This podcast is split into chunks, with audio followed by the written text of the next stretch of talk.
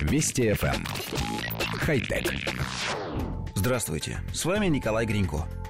Триумфальное шествие пластика по планете началось в конце 19 века. До этого времени бал правили металл и дерево – Спустя сто лет не осталось отрасли, в которую бы пластик не проник. Из него делают все, от жевательной резинки до скальпелей, от деталей космических кораблей до зубных протезов, от посуды до денежных купюр. Поначалу казалось, что пластмасса – настоящее спасение человечества, но позже выяснилось, что вся она со временем превращается в отходы, и с ними нужно что-то делать. И если крупные фрагменты можно как-то утилизировать, нанося при этом вред экологии, между прочим, то мелкие частицы просто невозможно вы выловить из окружающей среды. Что бы человечество ни делало, оно постоянно производит огромное количество микропластика.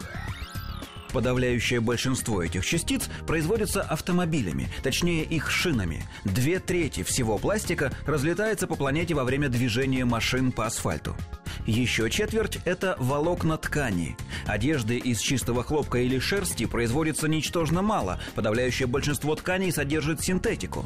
Ее микроволокна постоянно разлетаются в атмосферу, а при стирке попадают в сточные воды.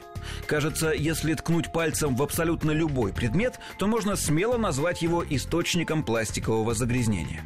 Последнее неприятное открытие – чайные пакетики. Их все чаще производят из пластиковых волокон.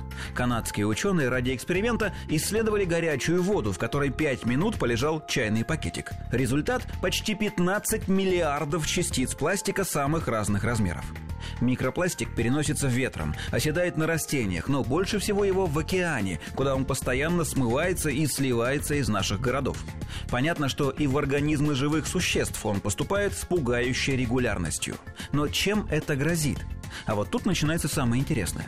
Воздействие частиц микропластика на живые организмы начали изучать относительно недавно, 15 лет назад. Однако большинство результатов слишком общие, а формулировки слишком обтекаемые. Мало того, совсем недавно Всемирная организация здравоохранения провела исследование и неожиданно объявила, что не нашла доказательств воздействия микрочастиц пластика на организм человека. В общем, ясности в этом вопросе нет никакой.